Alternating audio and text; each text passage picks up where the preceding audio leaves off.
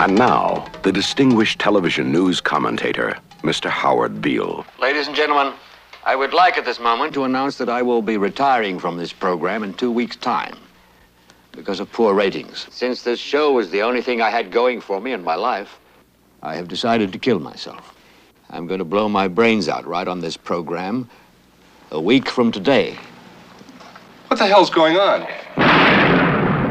Prepare yourself for a perfectly outrageous motion picture. Olá pessoal, sejam bem-vindos ao podcast Cinema em Cena. Esta é a nossa edição de número 163, mais uma entrada na série Grandes Filmes. Hoje vamos falar sobre Rede de Intrigas, Network, filme de 1976 dirigido por Sidney Lumet e estrelado por Faye Dunaway, William Holden, Peter Finch e Robert Duvall. E ainda tem participações de Wesley Eddy, Ned Beatty e Beatrice Straight. Filme que esteve naquela, naquela invejável edição do Oscar, né, em que os cinco indicados é, eram, eram filmes é, que se tornaram aí depois, né, do, do, com o passar do tempo, se tornaram clássicos, todos os cinco lembrados. E a gente teve, inclusive, um que tem uma relação bem próxima com o Rede de Intrigas, que é o Todos os Homens do Presidente, que também fala sobre os bastidores da imprensa. Ambos os filmes, inclusive, muito atuais, né, dentro de uma perspectiva do jornalismo, mas no caso de Rede de Intrigas, a gente tem até um aspecto mais profético, que envolve a sociedade como um todo, né? A gente com certeza vai falar sobre isso durante esse programa. Eu, Renato Silveira, aqui acompanhado de Antônio Tinoco. Olá. E Stefânia Amaral, da equipe Cinema em Cena. Mais uma vez nos acompanhando, Ana Lúcia Andrade. Oi, gente. Professora de cinema da Escola de Belas Artes da UFMG. A edição e a mixagem deste podcast por Eduardo Garcia. Nosso e-mail para você que quer que quiser entrar em contato com a nossa equipe é o cinema@cinemaencena.com.br. Você também pode acompanhar o Cinema em Cena pelas redes sociais, no Facebook, no Twitter e no Instagram. Você pode procurar lá Cinema em Cena e você nos encontra facilmente. Deixe seu recado e acompanhe as atualizações e outras atrações do nosso portal.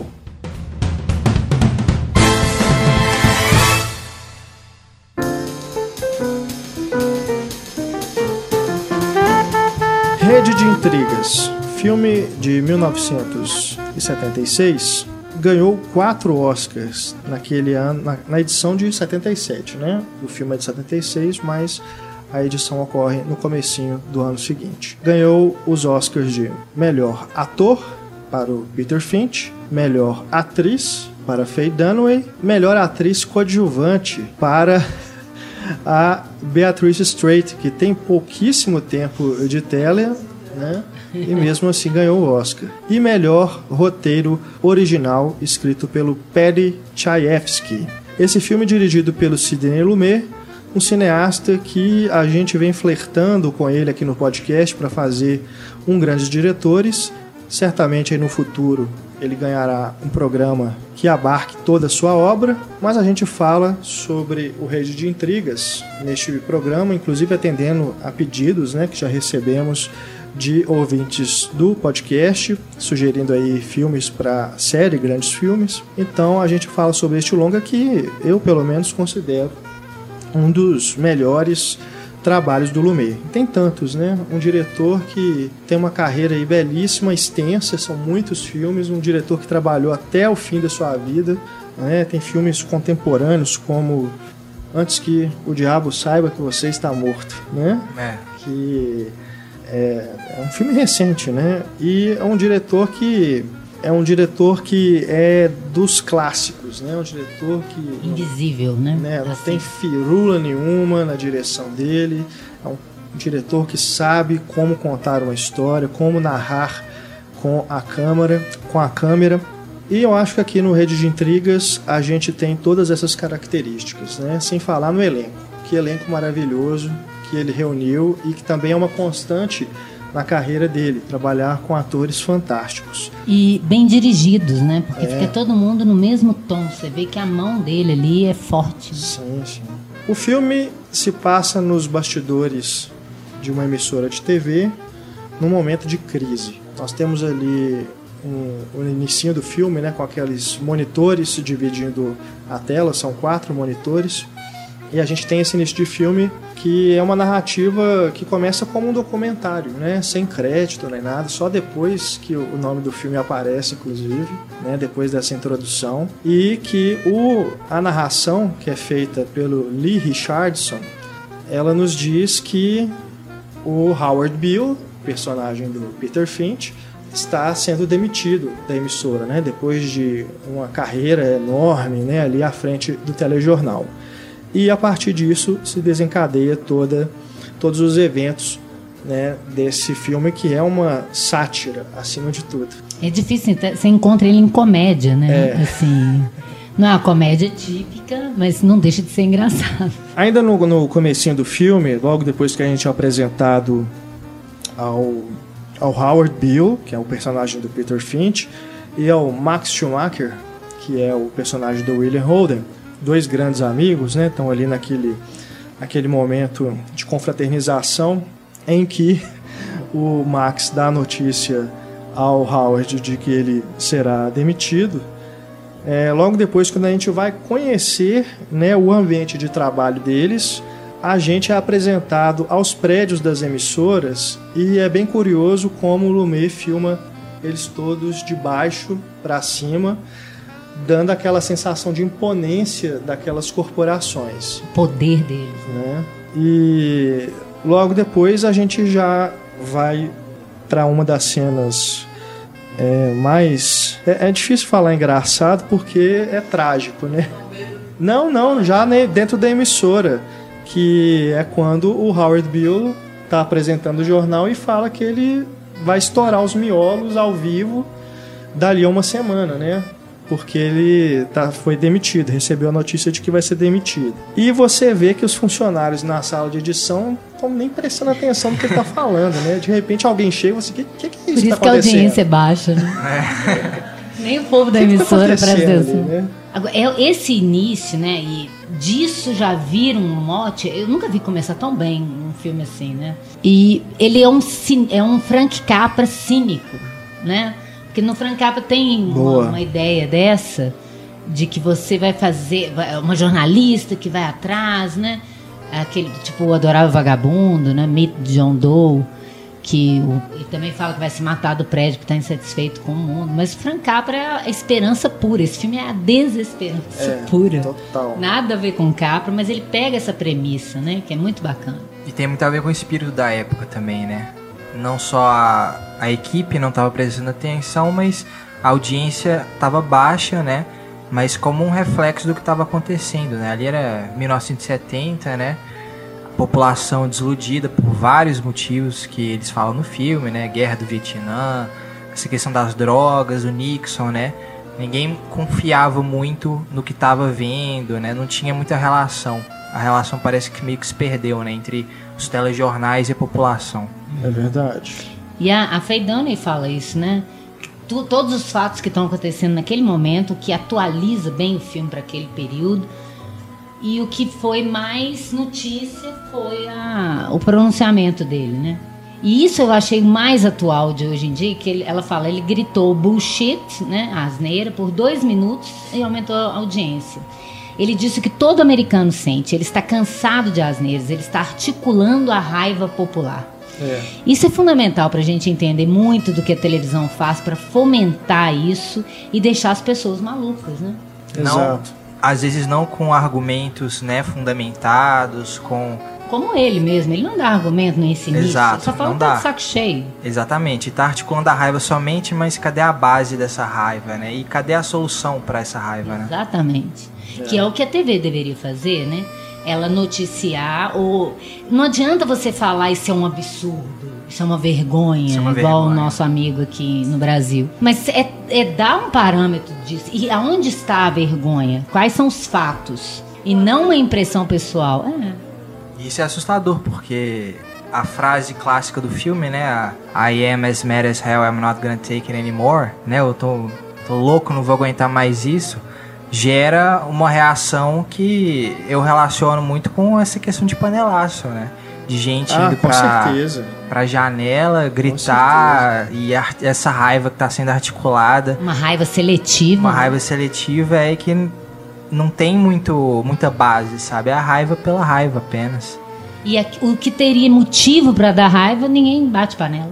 Exato. É, ó, aquele monólogo dele, que aí já é mais é, à frente no filme, Quando ele começa a pregar mesmo, né? é, O ele, programa ele já de tá pastor. louco, né? Ele já tá surtado mesmo. E eu tenho certeza que se alguém, algum jornalista, algum apresentador pegar aquele texto e ler ao vivo no telejornal, vai despertar o mesmo tipo de reação Vai nas todo pessoas. mundo pra janela gritar. né? É, nem, nem precisa porque já aconteceu, né? Com essa questão das panelas. Aquele dia, né, do- dos grampos, então, que as pessoas começaram realmente, eu me senti dentro do filme. Eu estava em casa vendo a TV, vendo o jornal, aí começou a divulgação daqueles grampos e as pessoas começaram a ir para janela bater panela e ir para ruas, e a televisão mostrando o povo indo lá para a Avenida Paulista, para os outros lugares, para E ninguém questionando a, legali a ilegalidade daqueles grãos. E o problema não é questionar ou ser contra algo. O problema acontece quando, por exemplo, a Dilma fala contra da dengue, né? Pra alertar a população, o pessoal vai na janela pessoa- bater, janela, bater panela, sabe? Aí É. que você começa a perceber que é uma coisa estranha que tá É igual acontecendo. criança, quando você tá chamando atenção e ela fica ah, batendo na boca, no ouvido, pra ela não ouvir o que tá querendo dizer. É. ai, ai. Criança mimada. Tem um momento que ele fala antes, quando ele anuncia que ele vai se matar, que ele não quer partir da emissora e da vida igual um palhaço. Ele quer fazer isso de uma forma digna e rápida. Por isso ele vai se matar lá. Mas acaba que ele faz o contrário, né? Ele, tipo, vira um palhação mesmo. assim. É É, uma ali- marionete da TV. assim. Ali é uma- é a descoberta desse modelo que a gente tem até hoje, com esse Cidade Alerta, programa do Ratinho, etc. Programas evangélicos. Programas evangélicos. É bem sim, isso mesmo. Também. É, tanto é que o, Robert, o Roger Ebert fala isso, que é impressionante. É, o cenário já diz isso, né? Antes dele começar a falar, você já sabe que ele virou um pastor. Não é mais o cenário da TV, é um cenário com aquele vitral no fundo, né? Aquela coisa escura. É até uma Aqueles médium, né? Uma gestos. pessoa bizarra. Um todos os personagens começam a fazer esses gestos quase de fascista, de fundamentalista, né? Que lembra também a nossa advogada que deu uma de, de Walter Bill, sem motivo, menos ainda, né? É. Que, que chamando mais atenção para a performance do que para o texto em si, porque não tem conteúdo. Quando não tem conteúdo e argumento, as pessoas exasperam para esse tipo de palhaçada. E pior que a- na hora que chega ali, esse, no, no programa de estreia, né? Desse formato que já é essa coisa de auditório e tudo, o que ele fala, as pessoas já não estão mais ligando, nem o público e nem a emissora. Desde continue vendendo. Ele fala a verdade. Acho que o É. melhor, o melhor dos monólogos dele é, É aquele que ele isso. fala Da da TV. É. Né? E ninguém presta atenção. E Ninguém tá ele nem fala, aí. e aquela porcent, aquelas porcentagens loucas, né? De 3% do povo norte-americano não lê livro, Não É. lê jornal. não lê jornal, é 15% só lê jornal. É. Faz tudo que o tubo manda, né? É um momento de maior lucidez dele.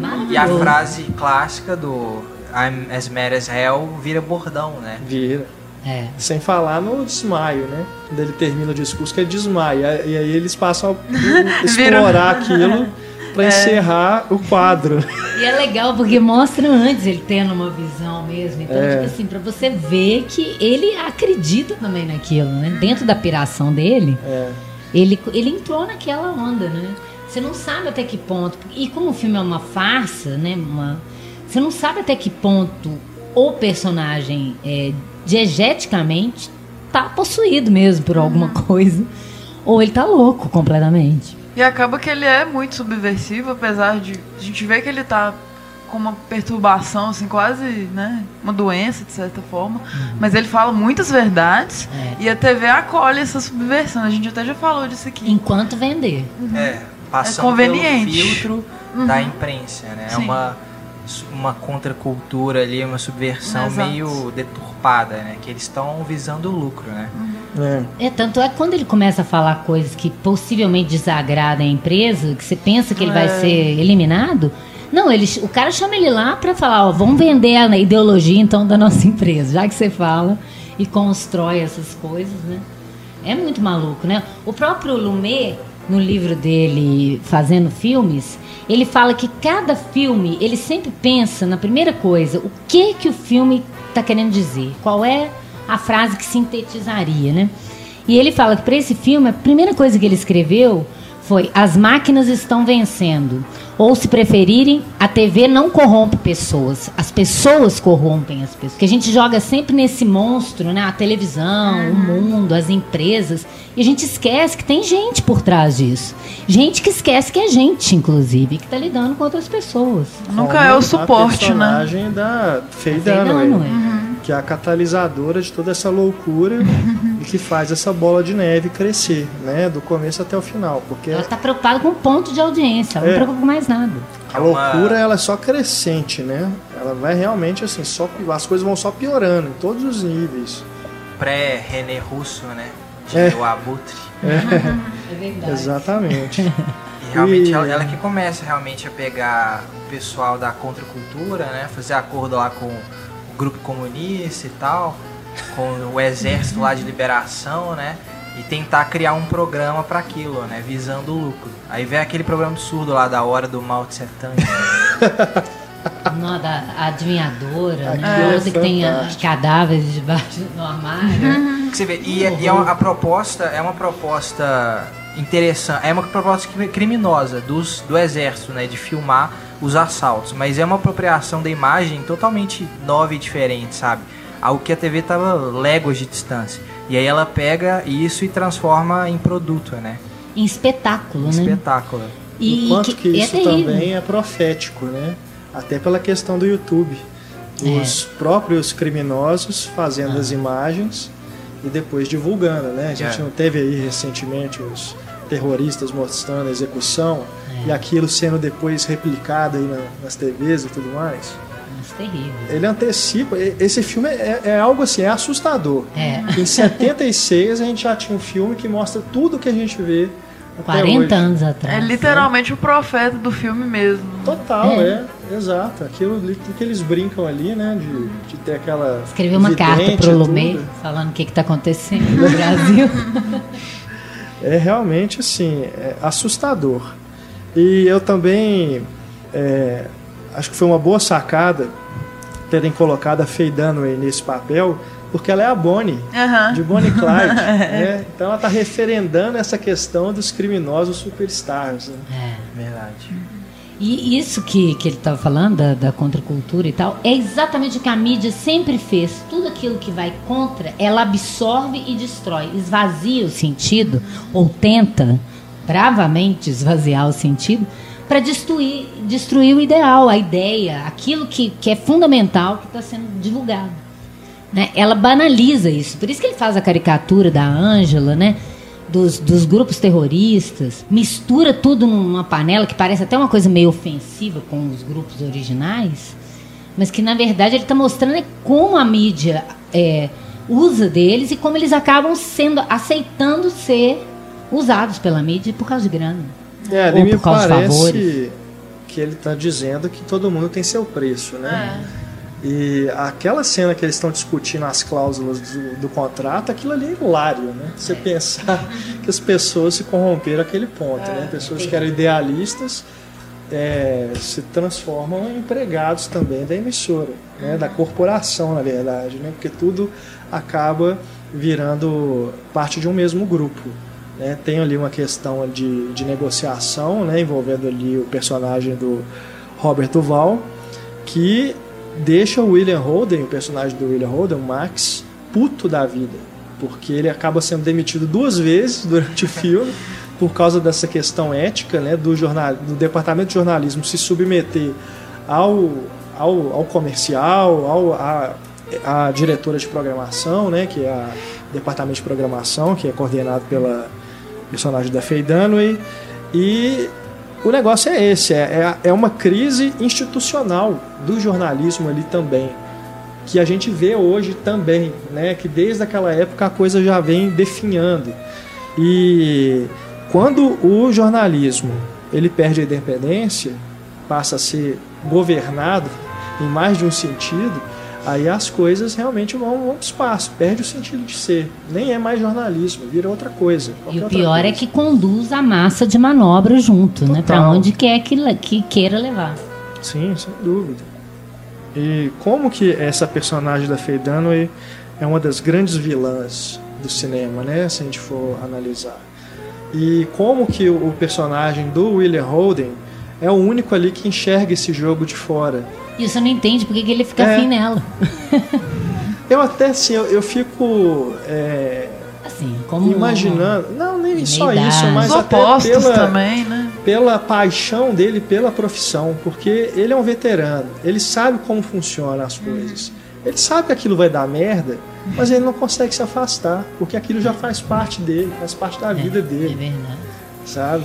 E é legal ele ter colocado um ator da era clássica de Hollywood que representa os valores de uma América diferente daquela que ele está retratando, porque ele representa também um jornalismo idealizado pelo Sim. cinema, né? Aquele jornalismo do Frank Capra, inclusive, de que quer mudar e que quer fazer as pessoas pensarem. É verdade, né? É, e ele tá ali vendo aquilo tudo degringolar e sendo e fascinado pela mulher que está fazendo isso. Eu acho que é o romance deles também é muito da, igual ele mesmo fala no filme, que é um roteiro dela. É como se fosse uma novela dentro da televisão. É. Tem uma hora que não tá em sentido nenhum. Tipo assim, eles se odeiam e de repente eles se encontram na rua e é uma cena linda, romântica, clássica.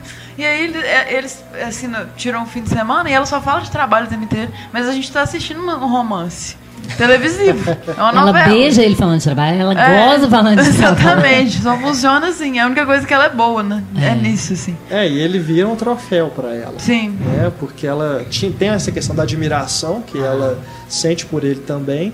Mas ela mesmo fala, depois. Né, que ela conheceu ele antes. Uhum, desde criança ela já babava, sim, né? Ela assistia, né?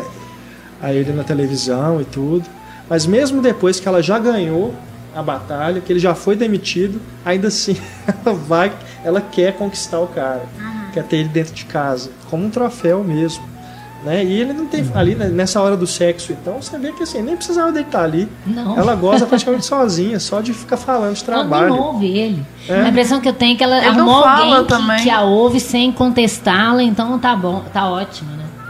É muito estranha aquela relação. E é um momento mais sério do filme, assim, né? Não é é, talvez seja até para ser engraçado, né? Ela gozando enquanto eu tô ah. falando de índios. Mas é, é, é, a parte tensa, né? Que produz as cenas mais bonitas que eu acho, assim, de, de termos de seriedade, que é, que é por isso que a Beatriz Stray ganhou o Oscar, que é aquela sequência dela Sim. separando dele, né? Os dois é. falando sobre.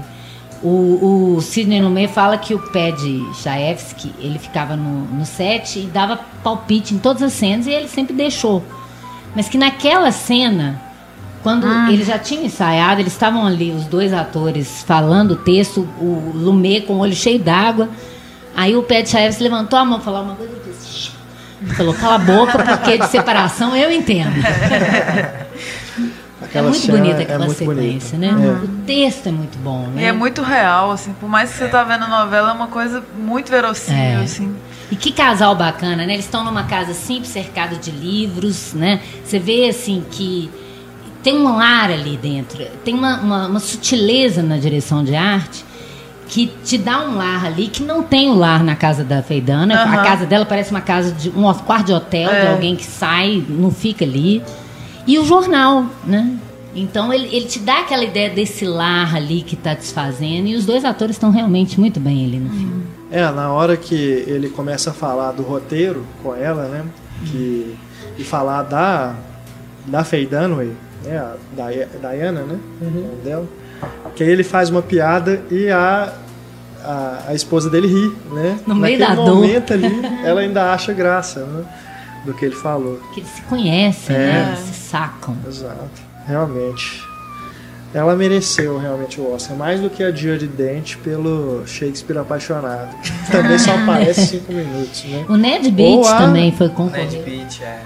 A Ingrid, né? Ingrid Bergman, Ingrid Bergman. no Assassinato, Assassinato do Expresso Oriente. essas coisas do Oscar que a gente não entende. Ele é prêmio mais, talvez, né? É. Consolação. Mas esse, o personagem do William Holden, é, ele é muito bom. Né? Não só por essa questão dele ser esse cara que vê é, as coisas né, de fora, tudo, é, e enxergar né, o que está acontecendo, mas é, a amizade dele com o Howard Bill, porque é, quando, quando o Howard realmente surta, né, que não é simplesmente uma questão dele estar tá, é, deprimido porque está sendo demitido, não. Ele, ele, já surtou, né, que ele dá aquele discurso lá no, no ar. Aí o, o Max decide tirar ele né, do jornal. Fala assim, não, você não está bem, né, vamos parar com isso. Quando ele vê que ele abraçou né? loucura, então vamos lá, né? Vamos dar corda. E aí a, né, a diretora, então, decide explorar aquilo né? Que aí que eles mandam o, o Max embora de novo. Uhum. Que é isso, não. Já que tá, agora que ele tá no ponto que a gente quer, né? Que ele tá louco mesmo, então vamos explorar. E esse discurso, né, esse monólogo, uma coisa também que eu gosto muito é no final, quando ele fala para todo mundo desligar a TV. É. Que é algo que é impensável hoje, né? É, eu lembrei da MTV, é, MTV, né? Fez isso. 15 aquela, minutos, fez uma vinheta. É, tinha uma vinhetinha lá falando. Desliga, ah, desliga a TV e vai ler um livro. livro né? Que é algo que. Pô, achei que só eu ia lembrar disso, não. Muito bem, não é tão novo assim. Mas é algo que é muito impensável hoje, né? Porque esse negócio de tempo na TV, no rádio, é via dinheiro. Então você não pode passar esse tipo de mensagem, mesmo ela sendo tão importante, né? Desliga a TV e vai ler um livro. Hoje é impensável esse tipo de coisa. E acaba que a MTV ganha maior respaldo de fazer um negócio desse. Ela perdeu 15 minutos, entre aspas, de programação, mas, pô, você admira a TV, assim, mais que ela tenha ficado decrépita depois, acho que eu nunca vou esquecer disso, assim. É. Da coragem e tal, e dela questionar isso, até que seja por um interesse, é muito bom, né? Ninguém faz isso, realmente. É, a única coisa que eles não previram é, é a internet, né? Que vai despolo, despolonizar, como é que, como é que seria? Despolarizar. Despolarizar. Vai tirar esse polo só da TV, ou só do rádio. Se bem né? que tem o YouTube, né? De certa forma, eles falam de tubo toda hora. É. Aí eu fiquei pensando nisso também, que, a internet Mas você é tem outra... opções, né? Antes você não tinha. É. Né? Na época da ditadura, você tinha a Globo e a o SBT vem depois, né, na, ali na, na beirada. Mas você, até hoje, né, você não tem uma democratização da mídia. Você tem a internet, mas a mídia ainda que vai para casa das pessoas, né, de quem não usa computador e tudo, ela aceita como verdade aquilo ali, aquilo que ele fala, né? A única verdade que conhecem é a que recebem por esse tubo. Uhum. E é, é, muito bom esse, isso que ele fala. Agora mesmo há uma geração inteira que nunca conheceu nada que não tenha saído desse tubo. Esse tubo é o evangelho, a revelação final. Ele pode fazer ou destruir presidentes, papas, primeiros ministros. Oh. Isso é muito perfeito, né? Porque o que eles estão querendo fazer hoje, né? É, mas aqui é, nessa cena, né, do, depois aí desse discurso, como a gente estava falando, que ninguém dá a mínima, né? Aquilo ali já virou parte do show, o circo já está todo armado, que tanto aquilo não tem consequências é, é, naquele momento que o primeiro jornal, né, na primeira vez que ele fala o palavrão lá e tudo, aquilo ali já vira um negócio, né? Reunião, vamos, vamos ter que tirar esse cara do ar e tudo. Mas ali o negócio já está de uma forma tão assim, anestesiada, né? Que a coisa vai. Tipo, ninguém dá a mínima. Ali passa para outra cena, ele desmaia, vai para outro momento do filme e aquilo não tem consequência nenhuma. Né? Só depois, mais para frente, quando ele começa a falar dos árabes, que aí mexe com Economia. gente graúda, né? aí eles vão lá e dão um jeito nele. Mas eu fico me questionando também em relação a aqui no Brasil a Globo, esse programa do Marcelo Adnet está no ar, né? Que tem uma questão de ele é da Globo? É da Globo. Foi pra né? Globo. E que ele ele brinca com essa questão da televisão, é, mas ele nunca entra em assuntos políticos. Uhum. Essa é a minha primeira ressalva. Embora eu goste muito do, das piadas e tudo, já, já dei muita risada ali com, com a Jenny, com o Marcos, Marcos Mellen, né? E a, a, outra, a equipe toda. Mas o, o, o, o, ator que faz o Jardim Urgente, né? Que é uma paródia com Cidade Alerta e tudo, só que brincando com o universo infantil, aquilo ali é, é demais. Mas faz assim. o Chico Buarque de direita tem um lado meio político. Também Né? tem, mas a, a questão é. O ativista. É o ativista. É. É. Mas a questão é, até onde que isso não se assemelha a esse discurso do Howard Bill? Tipo, ele tá falando Só ali. cutuca, né? Mas, Mas a emissora não tá nem aí, a emissora chancela né, a, a fala dele, permite que ele faça isso, permite que, ela- que ele brinque com isso. Inclusive tem um, tem um, não sei se é do Chico Buarque, mas que o a carinha do o, o símbolo da Globo, né, no final do programa, ela tá com as orelhinhas do Mickey. E depois eles permitem que o cara brinque com o símbolo da ter um empresa, contrato sabe? bacana. Mas eu não sei até que ponto, entendeu? Que as coisas também não estão anestesiadas ali. Porque é a mesma coisa. Ele, ele vai criticar, ele vai falar de outras emissoras, ele vai falar, fazer um monte de brincadeira e tudo. Falar desse, desse momento político, fazer essas, essas piadas, esses esquetes. Mas o que, que isso vai mudar? A Globo vai continuar fazendo apologia ao golpe, vai continuar falando, né, manipulando as informações, as pessoas vão continuar assistindo, e aí? Isso eu tenho uma- um certo questionamento a respeito desse programa, mas Porque, estou assim, a-. A Globo já teve vários programas ótimos, especialmente os que passam mais tarde, assim, né? Mas eu acho que muita coisa é é uma abertura pra parecer que ela tem autocrítica. Que ela é democrática. É, assim, é abrir pra isso. Assim. É, essa nova novela das oito, ela fala de reforma agrária. Ela fala contra o coronelismo, mas.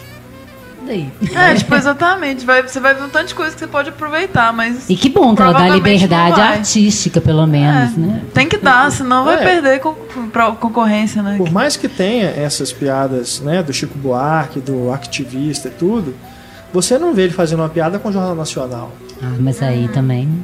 Né? É. Então, Ele vai até- fazer igual o Billy Wilder, né? Falar mal do É de liberdade? Hollywood, dentro de Hollywood. É, é liberdade ou não é? É. Né? É liberdade só um pouquinho? É liberdade, é liberdade. É igual, é igual você falou mesmo, é igual ele. Até falar dos árabes. É. Nesse, nesse monólogo aí, o melhor monólogo dele, ele fala do personagem do Robert Duval abertamente, É. fala que ele. É, dá nomes, né? É, dá nome realmente, ele realmente cita, fala que a verdade foi comprometida, porque a emissora não tem mais autonomia. Que o outro cara, quando ele morre, né? O, o, o outro sócio que, que Sim. segurava o William Holden lá. É, também da geração passada, né? Aham.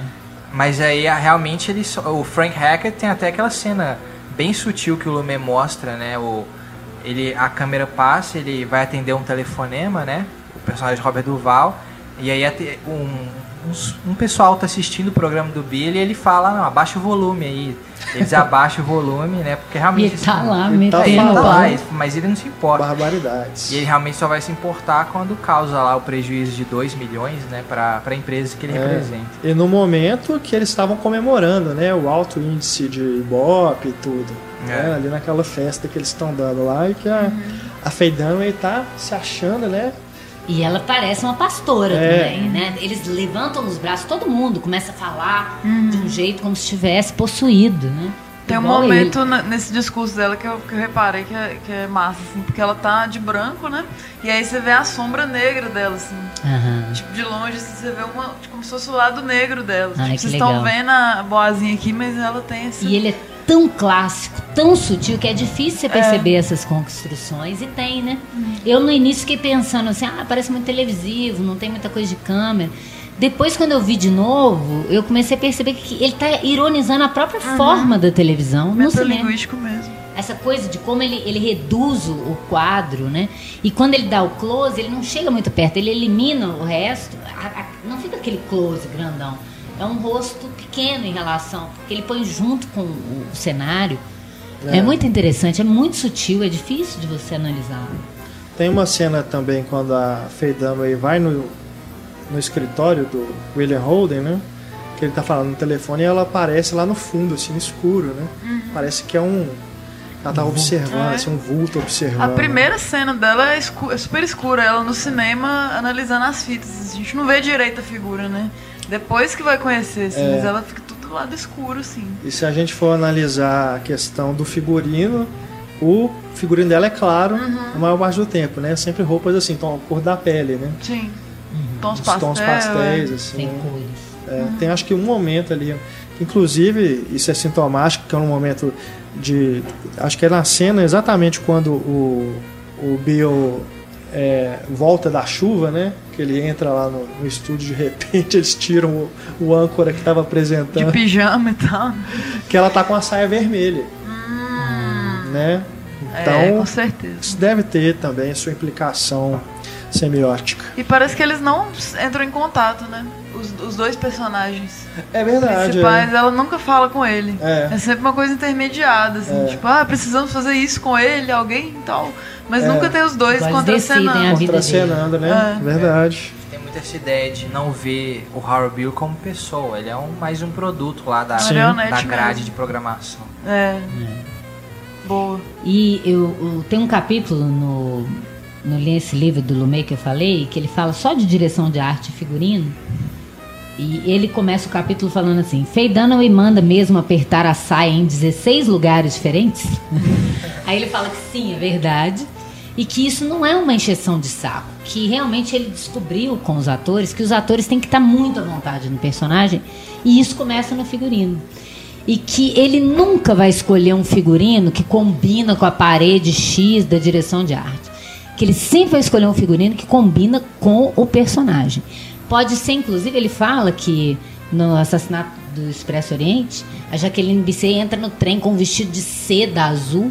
Falou, ninguém vai viajar de trem com um vestido de seda azul. Falaram com ele. Ele falou assim, não, mas eu quero de cara mostrar pro, person- pro espectador quem é essa mulher, pela roupa que ela veste. Então ele não está preocupado com verossimilhança, ele está preocupado em que o, o figurino ajude a dizer do- também do personagem. É engraçado também como que na cena que ela tá oferecendo espaço na TV, né, pra, pra líder lá do grupo radical, que você vê que ela, a, a, a líder do grupo mesmo, tá, não acha aquilo sensato, né? Ela faz um monte de ponderações, não, mas esse, né, nós somos radicais e tudo, de ultra esquerda e tal. E a Feidana fala assim, não, mas é isso mesmo que a gente quer. Vocês, vocês preferem o quê? Ficar distribuindo panfleto? Porque não espaço em horário nobre. Boa. E isso depois vai ter uma implicação, né? A- Ela ela encontra um monte de barreiras, né, para colocar esse programa no ar, mas depois ela encontra uma saída para aproveitar e resolver o problema dela com Howard Bill. que aquilo ali também é, é muito É tão cru, né? A decisão que eles É, tomam é- no final. no final e ali é, é a sátira no auge, né? Porque É muito aquilo cru, né? Ah, chegou então num tá bom, ponto mas- Mata lá e tal. que na hora que alguém fala, dá sugestão, você fala assim, "Não, você- você mesmo ri, né? Não é possível. Mas ninguém ali ri. Não, pare- é, não parece absurdo, parece natural. Não, e parece uma reunião de pauta. Então, a gente mata. Ma ah, então, Aham, ok. beleza, fechou, então. Fechou a pauta. que horror que é aquilo. Que é Nossa, desumanização total, né? Que o William Holden É. fala. São humanoides ali. E que é o ápice realmente, porque antes a gente vê eles na sala com os terroristas, né? Ou seja, tá tudo ali entre criminosos. São pessoas iguais ali, discutindo Coloca cláusulas. É, resolvendo discussões com armas e tal. Tá todo no mesmo barco. E tem muito humor no meio disso também. A gente não consegue não rir. Assim. Tem aquela cena que, que o cara dispara e o outro bagunça os papéis dele todo, fica nervoso. Acho que aquilo é muito Ele bom. E é um momento susto, super né? tenso. Tem aquele susto, assim, a quebra de clima. É, A, a- a definição do William Holden pra Feidane é a precisa, né? Indiferente ao sofrimento, insensível à alegria. É, é a televisão, Ele né? fala que ela foi criada Compara com ela o Bugs com- Fala Bunny, que a ela é a TV encarnada. Uhum. TV encarnada. Perfeito isso. E o, o Lumet também fala, né? Que todo mundo falava com ele que ele vai ter problema com ela, né? Então ele, ele foi de cara conversar com ela, com medo dela querer mudar o personagem. Porque Ele falou que é muito comum isso. Quando o personagem não tem caráter, o ator quer vir dar um pouquinho de humanidade pro personagem. Aí ele falando, "Eu marquei uma hora pra ir vê-la, fui até o apartamento e disse, antes de, de que- de que ela chegasse até mim, sei qual é a primeira coisa que você vai me perguntar. Onde está a vulnerabilidade desse personagem? Não me pergunte, ela não tem nenhuma. Fei, Fei pareceu chocada. Além do mais, se você tentar introduzi-la, eu a descartarei, nem que seja na, na sala de corte, de modo que o esforço será em vão. tipo assim, ó, eu não vou permitir. Essa, essa mulher não tem nada de humano, nada de vulnerável. Eu não quero que nada disso transpareça. E, no entanto, ela parece humana, ela não parece uma máquina fria. Né? Isso é muito legal. Aí você vê que é essa simbiose de uma boa direção com uma boa atriz. Né? É, tem um, só um é momento assim que o Max tá quase indo embora e ela fala assim. Ela tem um lampejo de emoção. É, tipo, quase sofrendo para falar aquilo assim. Mas logo depois ele indo embora, ela vai lá atender o telefone. Então, assim, não é. adianta. Não é. aprendeu e vai ficar sozinha mesmo. E claro que é um personagem é, hiperbólica, né? Uhum. tem um exagero Tudo, né? ali. Né? Mas eu acho que todo mundo conhece alguém que tem alguma coisa dela, né? Frieza Principalmente nas relações de trabalho, né? Nos Sim. lugares que a gente trabalha, tem sempre alguém assim que você vê que tá só interessado em poder, né? em crescer e passar por cima de tudo, né? E tá pouco se lixando para os outros, né? É, vai morrer falando Rosebud. é, acaba que é isso mesmo. No capitalismo, né? A gente rala tanto que a gente vai ficando sem, sem assim, momentos para se relacionar. Vou usar essa, viu, Stefano? Capitalismo. Capitalismo. Capitalismo. É, a gente vira isso mesmo, assim, bom no trabalho e o resto, foda-se. E como que isso depois também se converte na queda de audiência do programa, né? É. Quando ele começa a falar é, do de fim da democracia, né? Que a democracia não existe mais, que as pessoas estão sendo manipuladas. E isso logo depois que ele tinha feito aquele discurso para as pessoas ligarem para a Casa Branca, né? Aí, ao mesmo tempo que ele fala assim, não, ontem vocês fizeram, né? Foi, deu tudo certo, 6 milhões de telegramas para a Casa Branca. Mas não se iludam. É. Nada vai mudar. É. Não sei como é que o povo não gritou petralha. né? E essa ideia que ninguém quer ouvir, eles falam, né? Ninguém quer ouvir que a, a sua vida não vale nada, né? é. né? As pessoas querem entretenimento, Eles show querem a raiva canalizada, querem a raiva canalizada. no espetáculo. Exato.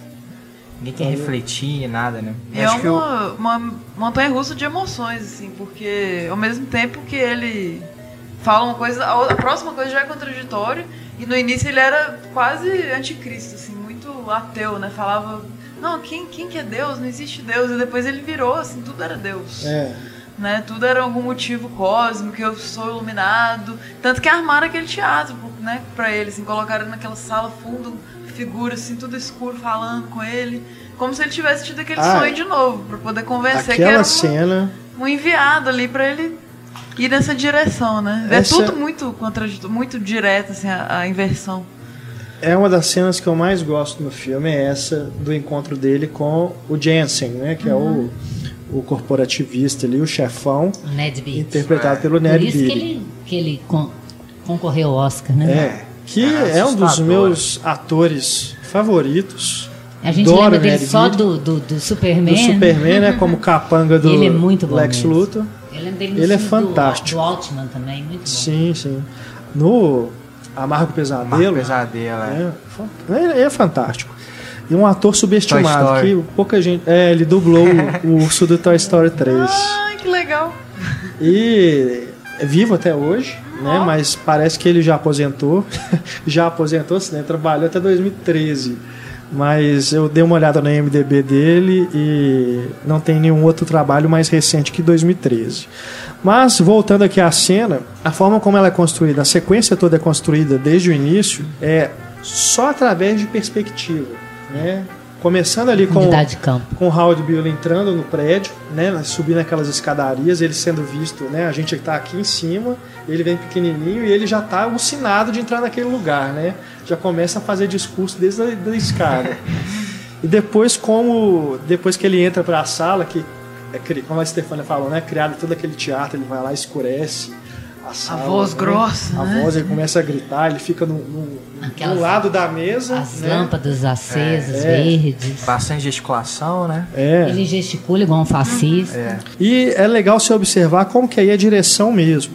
Né? E, e uma direção que você talvez não perceba uhum. se você não observar plano a plano. Mas tem toda uma questão de perspectiva, assim, de onde que a câmera está, de colocar né, ver, se da perspectiva do ponto de vista, aliás, do Howard Bill. A gente fica vendo, igual ele, assim, é. se sente Vendo o Jensen lá no fundo, né, e como uma figura superior. Uhum. E como que as luminárias, elas fazem uma linha no quadro, né, apontando para ele, como se aquilo fosse um caminho, assim, né, uma coisa de de uma iluminação mesmo. E ao mesmo tempo os afasta completamente. Eles estão em campos Sim. opostos, né? E corte a corte vai se aproximando, né? Se aproximando assim, pra gente, essa sensação de que ele tá crescendo, na verdade, na cena. Porque os dois continuam, um na ponta da mesa, um em cada ponta da mesa. Mas a, a cada corte, né, do, pro rosto do Howard Bill e pro Jensen, vai se aproximando o quadro. Então ele vai crescendo ali pra gente, vai dando essa sensação de E aí que você aquilo fala, ali quem tá é o ficando- louco, né? Quem é o verdadeiro louco? E depois, E essa- quando ele se diálogo dele aproxima, né? Quando ele se aproxima, aí a gente tem o- uma rima com aquela cena em que ele teve a iluminação inicial. Verdade. Né? Que ele fica olhando assim e aquela luz da luminária na cara dele. E aí ele faz. é, acho que é o mesmo, a mesma linha de diálogo, inclusive. Sim. fala, né?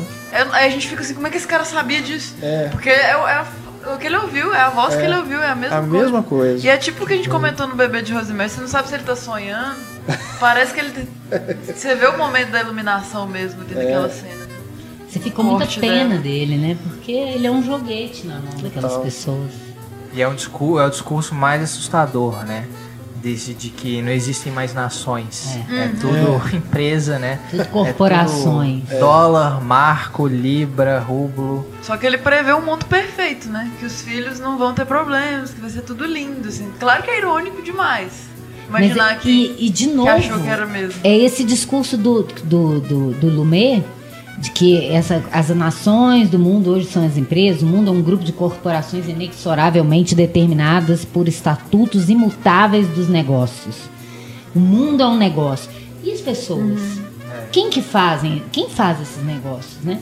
É, é colocar muita A gente tem mania de fazer, colocar a culpa no governo, na mídia, né? na, na corporação, na empresa, esquecendo que tem gente ali por trás. Quando a gente fala, né?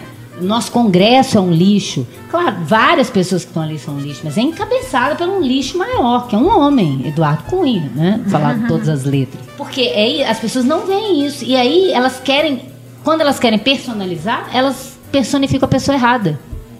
Porque a mídia te mandou, a imprensa te mandou personificar a medusa, né? E não o verdadeiro mal. Perfeito. A Perfeito. frase eu e- até anotei aqui, que ele pergunta por que eu, né? É ele porque você está na televisão.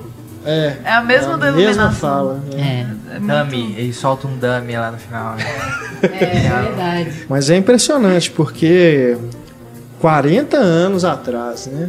E ainda hoje a galera ainda fica achando que é só é, PT, PSDB, que é azul e vermelho, né? Ainda ficam nesse, nessa inocência. né, dos lados. Ninguém né? aprende, cara, né? Que tem interesses por trás disso A tudo. pessoa não tem que um a senso crítico próprio. Que com certeza tem o Jensen aí por aí. Tá querendo ver esse circo pegar fogo, cara. Entendeu? Isso tem. Isso, isso importa pra alguém. É, mas quando você vê alguém, Tem alguém que, você vê a capa do- da, da Isto É, né, demonizando a questão feminina da presidenta, você vê claramente, você fala assim, peraí, quem é o editor? Eu fico pensando, quem é o editor dessa biboca? Porque é ele que autoriza isso. Alguém pode ter mandado e tal, mas eu pediria demissão se eu fosse editora e tivesse que fazer, como mulher, Claro. uma capa daquela, gente. É muito desrespeitoso. Impressionante como as pessoas, elas são- parece que são todas feidano e elas dormem tranquilas à noite, né? Elas não pensam, o que, que eu tô fazendo? Que mundo eu tô construindo? Qual o meu papel nesse mundo, né, como jornalista? Impressionante. E acaba que a televisão era relativamente nova ali. Assim, a É. popularização dela, assim. E hoje não mais e continua essa- esse problema. Assim. Hoje até a internet já tirou como- o espaço demais, mas não, a influência é fodida. Continua, assim, muito. Na- na- em todas as camadas, né? Não adianta. E é maluco como eles fazem essa relação o tempo todo do- da televisão como ópio do povo, relacionando ela à religião. Ele fala, eu te escolhi, né, porque você está na televisão, para pregar este evangelho. Né, Ele fala essa. Eles usam palavras assim, né? De, de- de sermão religioso, digamos assim, né? Um dogma mesmo. Todos os discursos vão nesse sentido. Né? Então, é muito profeta insano, eles chamam ele de profeta insano. né? Como se fosse um elogio, não uma denominação máxima, É. profeta insano. Profeta raivoso, né? Denunciando as É. hipocrisias do nosso tempo. Não, e aqueles outros personagens do programa, né? É a vidente A Mata Hari, né? que, que prevê as notícias para depois as pessoas verem se, ela, se É. confirmou. Ou isso rolava no SBT, Isso é uma cara. ironia maravilhosa. Na época né? do Mamonas. Em vez de ter notícia, rolava, você tem lembro. previsão. Tinha aquela, teve aquela vidente que depois que, o Mamonas, que os Mamonas morreram, ficou falando, Sim. eu sabia de tudo. Tem até hoje. Até hoje, Tem ainda, TV, fazem TV isso. Fama. Que horror. Meu Eles Deus. sempre tem sempre um dia da semana que eles pegam um vidente lá e vão Tiraram a é, ideia do filme de certo, né? É, e Aquelas- vão, vão, vão ver quem, quem vai ganhar o Big Brother, esse tipo de coisa, sabe? Gente. Eu- Quando, quando eu- acabou, eu escrevi isso. né? Eu escrevi, é, é uma sátira de um mundo desuma- desumanizado, Uhum. né? Esse mundo corporativo desumanizado e que, no fundo, são as pessoas. É isso que eu tô falando. São pessoas fazendo aquilo, mas elas não parecem humanas. Elas parecem uma corporação mesmo, que não tem sentimento, não, tem- não tem nada ali. É, não, é terrível. E o, tem o Vox Populi também, do quadro de, de pesquisa. Como Fala, que era? Concordo. de- Insatis- Ah, é. Não incer- tem opinião, não né? tem não, tem- é, sim, não, não tem opinião. Indeciso. Tem o É quadrinho atrás. o, é o tópico Glória Pires, não tem opinião. Não posso comentar.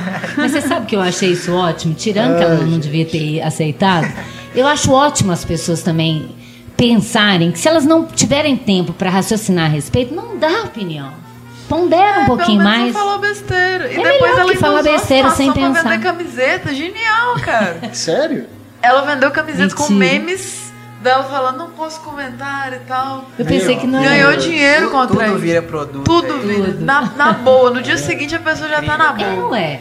Os, é aquilo que eu falei, os hips usavam calça rasgada porque qualquer coisa é um remendo e tal. Aí a, a loja começa a fazer uma, uma calça rasgada Destrói calça caríssima. vender. Absorve o ideal, anula ele totalmente e ainda ganha dinheiro É. com isso. Essa frase até icônica, né? Eu sempre lembro do Twisted Sisters. Que tem aquela música famosa, né? Que ele fala, And I'm gonna take it anymore, que é dos anos 80. Eu falo, gente, o isso menino, filme. o menino é abduzido pela televisão. Ele sai da É, televisão. no clipe né? tem Tem todas umas referências, é. Coisa assim, que assim. o pai é jogado pela janela, É. tem altas coisas assim. É muito engraçado, inclusive. muito bom. Agora, isso começa, né? Eu, eu, eu só percebi, assim, a comédia mesmo na hora que o povo começa a gritar na janela. Parece um negócio tão E é absurdo. assustador também. Né? E ele vai fazendo essas milhares. Por fim, ele começa um rosto, outro rosto. Ele vai abrindo, vai abrindo e só fica janela. E o grito você não ouve mais. É um barulho, porque ele coloca o trovão. Fica um trovão, É um tá brado. chovendo, né? E você não vê mais cara de ninguém e nem identifica as palavras. Massa a coisa mesmo. é desumanizar. É a massa louca, sem saber Só o o, que tá Max, fazendo. só o Max que é sensato no filme inteiro, assim, né? Porque ele olha assim, fecha a janela. Tá- tá- pare- Parece que ele é o, o telespectador sensato, ele tá talvez, que dormindo tá ali o no inimigo. meio e. É, exato. Não consegue ficar imune, mas tá conseguindo analisar as coisas ainda. Pega essa fúria silenciosa e vira um grito, um estrondo na noite, Uhum. né? Que coisa maluca. Terrível aquela sequência. Ali já começa, falou, você fala, fudeu. Não, É. na hora que a filha dele levanta, você Aham. pensa até que ela tá indo pra janela gritar, né? Ah, tem que ver, tem que Eu, ver. ele fala, né? O Max fala assim, onde você tá indo? É, eu- meu Deus, a minha filha. Eu vou pra rua! Ai, E ela vai ver se tá surtindo efeito. né? E o final também, né? Já que a gente já, já, já falou. Ele ainda brinca, porque ele volta nasquelas televisões, ele brinca com Hitchcock de novo. O cara acabou de morrer, aí tem propaganda de comida. É, Pessoa Refrigerante, comendo, é. misturado. E é um sonho distinto tudo também, parte, a né? publicidade, né, a diversão, a É. morte, é tudo a mesma coisa. Da não tem mesma forma diferença. que tá e a todo mundo morte gritando. dele vira uma notinha em outros telejornais. né? É, Ele foi assassinado ao vivo, ninguém fez nada, né? E vira uma notinha. e as imagens reprisando ali o, o tiroteio e ele tomando os tiros, né? É. Você vê que ali as cenas estão sendo todas repetidas. E a gente escuta tudo ao mesmo tempo. É os quatro televisores, o mesmo som, misturado. Tipo, não dá pra você identificar o que que é certo e o que que é errado na televisão. É, tudo essa mistura doida. É a banalização total da vida. Da né? violência e tal, da, da morte. E da é, e é uma ironia, porque aí o, o- o- o comentarista do documentário de TV lá fala. é, ele, mor- ele morreu por ter baixa audiência. É a primeira pessoa que morreu por ter baixo Baixa audiência. audiência. Putz, que foda. É. E você não consegue rir, assim. Eu não conseguia É rir. sério o negócio. Era terrível tudo, você vai vendo que ele tá satirizando, mas você não consegue rir. Ainda mais no nosso caso, a gente fica com- cada vez com mais medo, né? Com certeza. É, se alguém quiser ter depois uma visão do apocalipse, é só procurar aí na- no YouTube Um Dia na Vida, do Eduardo Coutinho. Nossa. Ah, que é uma compilação de é. tem programas de ver, TV inclusive. que estão aí até Esse hoje, é né? Terrível, cara. Um filme que só foi disponibilizado depois da morte do Coutinho, né? Uma morte trágica, né? Sempre triste lembrar disso. Mas aquilo ali é, nu- nunca vai, acho que nunca vai ser lançado, né? Em DVD nem nada, porque por causa de- das imagens, né? Que são de programas e ele fez sem autorização. Mas está disponível no YouTube, Torrent, não sei, é só procurar aí. É, aquilo ali, cara, é a visão do apocalipse mesmo. a Ainda gente tem umas cenas ponto. engraçadas, assim, tipo a Ana Maria Braga tocando Guitar Hero, de metaleira, vestida de metaleira, assim, tocando Guitar Hero. É muito tosco, é muito bom. É tipo que você não vai ver na televisão, ele Mas já- compila pra você os momentos toscos, trash, assim. É, mas eu acho que é isso. Pra você ver. é, é que nem um filme. Você ri, mas ao mesmo, ao mesmo tempo tem um É nó na sua triste, garganta, exato. sabe? É. É Você Você não consegue rir você não consegue né? rir é, com É. vontade. Que você tá rindo, mas você sabe que muita gente, pra, aquilo ali, pra elas, aquilo ali é o pão mesmo, de É todo dia, há, sabe? né? É, é o que há. E é interessante que eu comentei essa semana a Montanha de Sete Abutres. De certo modo, o Billy Wilder é até mais exagerado e mais alegórico do que o Lumet faz. E o do Lumet parece tão real que você não. Você fica em dúvida até que ponto vai essa sátira, até que ponto ele tá fazendo sério. Porque ele tá fazendo sério, né? E ele, eu tava comentando aqui antes que, que ele falou isso com o Peter Finch. É é uma comédia, é uma sátira, mas eu quero que você faça o mais sério possível. Eu não quero que as pessoas de você. E que ele falou que ele, ele tinha 12 páginas para decorar de texto, que ele nem fazia de novo, porque ele ficava tão exausto depois, aquela, aquele desmaio devia ser até real, coitado. Tô brincando, porque ele estava realmente Exausto, doente, né? né? Aquilo exauria ele totalmente. É, o irônico também é que o Lumet começou na televisão, assim. É. E ele falava na época que não era só uma sátira, mas era uma reflexão também. Tipo, olha, tá acontecendo isso. É assim, não é que tipo, eu abomino a televisão e tal, mas vamos pensar no que que tá rolando. né? A gente não pode só aceitar e, incorporar isso sem uma visão crítica, né? E é legal porque isso é eu falo sempre isso que isso é um dos papéis do cinema, da arte de uma forma geral, né? Refletir sobre as questões do nosso tempo, né? Então tem filmes que trazem isso de uma forma, por isso que ele foi tão importante naquele momento e continua até hoje. Eu pensei que ele tinha envelhecido, falei, ah, 76. É Nada. assustador. É, Ele é não muito se assustador. cansa de ficar atual. atual. Porque É, eu revi esse filme antes da agora do podcast em 2012. Eu já fiquei assim, assustado. Agora ele ganhou outro sentido. Eu Por causa revi do- agora, do- não da tinha questão né, do que a gente está vivendo aqui no Brasil. É. Então ele não se cansa de ser atual. Isso é impressionante. Impressionante mesmo. Teve casos verídicos, assim, né, de jornalistas que se mataram ao vivo. Acho que tem dois, pelo É. menos.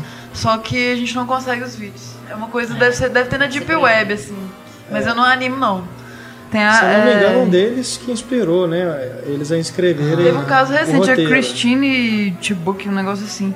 E aí fizeram um filme agora, com a Rebecca Hall, É. sobre esse caso. É. Um filme recente, Tem o, mas ele deve ser meio tem o difícil de encontrar. documentário e tem o filme da, com a Rebecca Hall. Eu me lembro de um caso recente, mas não foi de, de suicídio. Mas que tava uma repórter né, entrevistando uma pessoa, de repente chegou alguém com uma arma e filmando. A pessoa É. tava com a câmera né, e filmou ela mesma atirando na repórter, ao vivo. Nossa, que, Na repórter e no câmera. que medo. É. E depois as emissoras, né, claro, pegaram essas imagens e estão replicando, reproduzindo, né, reproduzindo. Isso incentiva, né, gente? Incentiva outras pessoas, outros loucos a fazerem igual. Esse filme tem 40 anos, né? O do Billy Wilder tem o quê? 65 anos. Né? 65 anos. E o, o, o da Montanha de Sete Abutres, né, que eu tô falando. O Billy Wilder fala quando ele acabou, ele tava escrevendo um roteiro, ele saiu um dia assim na, na- lá em Los Angeles, tinha um acidente assim na rua, e ele saiu do carro para ver o que acontecia, aí ele viu tinha um carro na frente que era cheio de repórteres, fotógrafos fotografando. Ele falou assim: vocês não vão chamar ajuda, polícia, aju- ambulância? Ele, Não, a gente tem que levar para revelar as fotos, porque a gente quer que seja o primeiro a cobrir esse acidente Nem amanhã. presta socorro, só quer. É, ele falando, gente, eu pensei que era um povo socorrendo, não, era um povo tirando vantagem daquilo Nossa, não, é Terrível, terrível. né? É, a gente mesmo vê assim, você tá no ônibus, acontece um acidente, aí todo mundo vai pra televisão, da janela do ônibus. Nossa, deixa eu ver. Aquela alegria, né? De ver uma coisa, um drama mesmo. É, os abutres mesmo, né? Como no filme lá do Jake Gyllenhaal, que o, o Antônio lembrou mais cedo. Eu lembro que desse caso do, do viaduto que desabou aqui em Belo Horizonte, que entrou uma pessoa com a câmera de celular dentro do micro-ônibus que foi atingido, filmou lá o motorista lá, o motorista, né, sanguentado, se, se contorcendo, agonizando, e vende depois essas imagens, que o objetivo é esse, né? É. Vender imagem para televisão. Onde está a ética? Né? No lixo, né? em algum lugar que ficou esquecida. É, porque ainda que. Das pessoas e do veículo, né? É. Não é só do veículo que bota isso no ar, não. É da pessoa que foi lá fazer essa imagem. Claro. É igual todo mundo falando, gente, como que passa na televisão uma gravação de um grampo? Falou, mas um juiz autorizou? Quando um juiz perde a lei, nós estamos ferrados. Quando nem a justiça segue a lei, nós estamos fedidos. Como é que você vai querer que o William Bonner seja ético? É difícil. o William Bonner que ainda teatralizou ah, o negócio, né? Porque não tinha o áudio. Nada foi- demais. Ele Interpretando. interpretou o diálogo, Tá cara. fazendo curso de ator na Globo. Sim, bicho. Não, não dá. Não dá. E é- é- O melhor é falar que não tem tempo pra falar a lista, né? é, Não tem tempo no jornal pra falar a lista, então nós não vamos falar. ele falou um palavrão, né? Ainda faz aquela cara assim. um palavrão. Falou um palavrão. Bullshit. Bullshit, é. Falando para de Besteiras. Baboseiras. Não. Que horror, né? Nós estamos ferrados. E o pior é que tem muita gente que acredita nisso e que acha que, a- que quem não acredita nisso é que está lobotomizado. É. É inacreditável isso. As pessoas não têm raciocínio, porque se tivesse, se as pessoas não fossem levadas por tudo aquilo que elas recebem, né, sem um senso crítico, né? Porque tudo bem, a televisão pode oferecer o que ela quiser, mas se você tem senso crítico, se você tem outras versões, você é capaz de tirar sua própria conclusão. Mas infelizmente, além das pessoas não serem treinadas como o Bio, eu, eu gosto muito do Bio.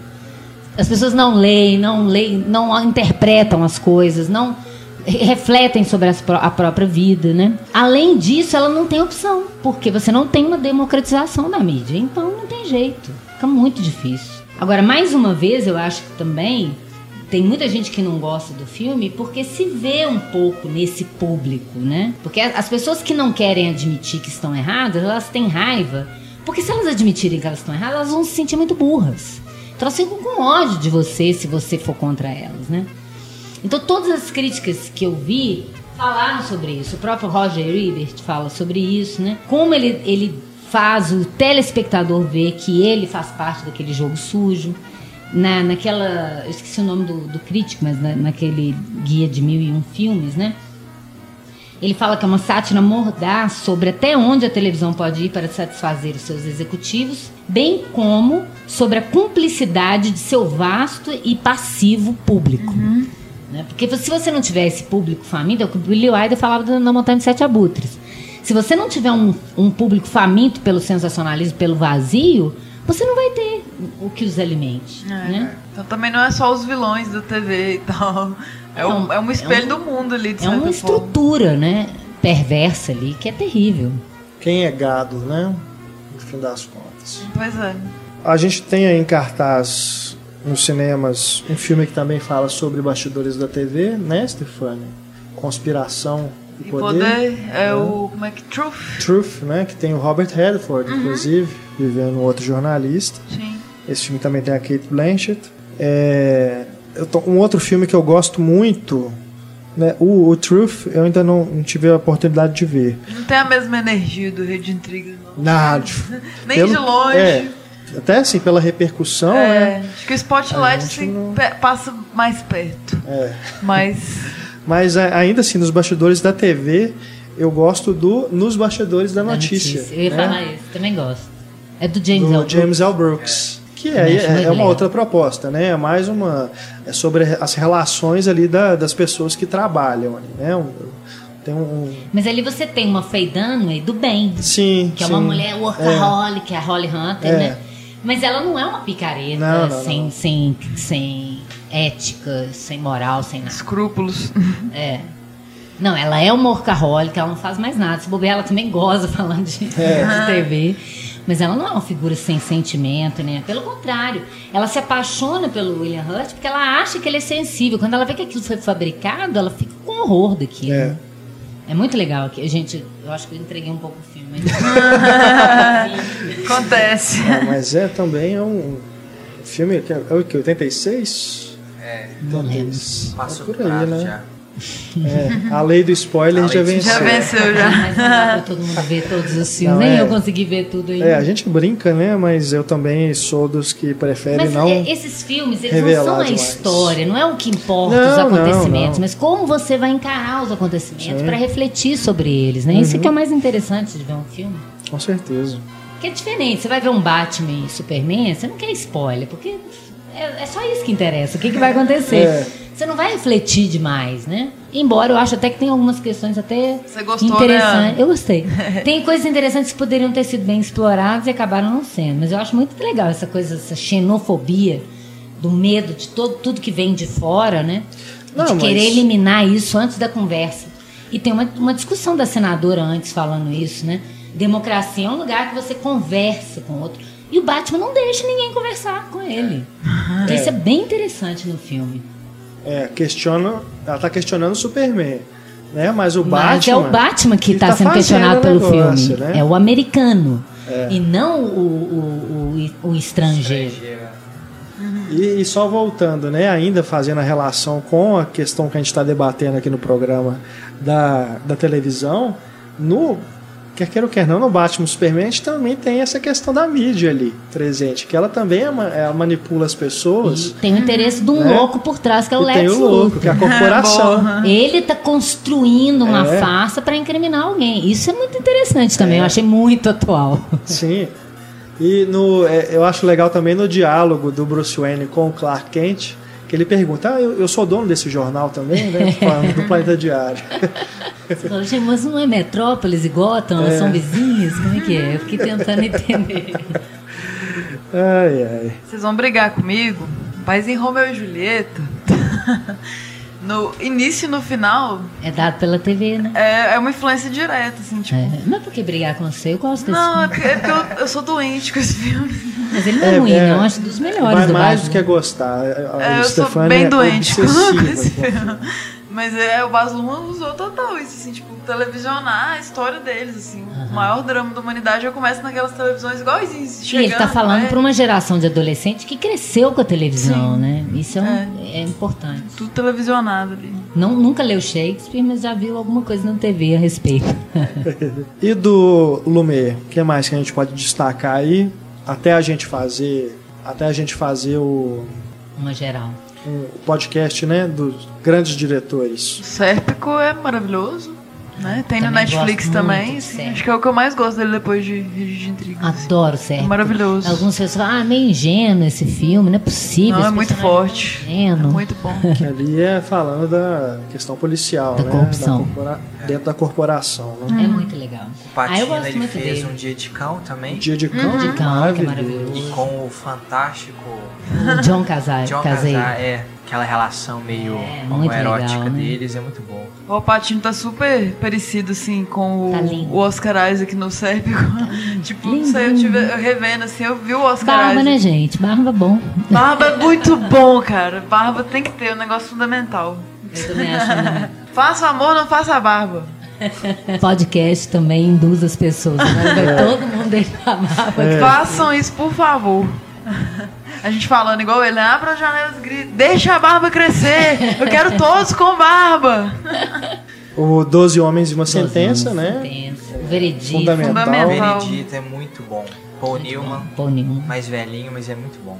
É, tem que ter um podcast mesmo. Tem o, o- o Grupo, que eu gosto muito, que é um filme de 66, passava muito na TV quando eu era criança. Não era pra criança o filme. passava de madrugada, que é um grupo de amigas, é muito legal. Tem o que a gente falou, né? O Expresso no. Assassinato, do Assassinato no no Expresso Oriente. Sim. Que Que é é uma um- Agatha Christie, mas que ele faz a cara dele, né? É, um whodunit totalmente diferente. E é o Albert Finney, que é o... Albert Finney que é o, o Poirot, o Poirot. o Hercule Poirot, que tá fantástico também.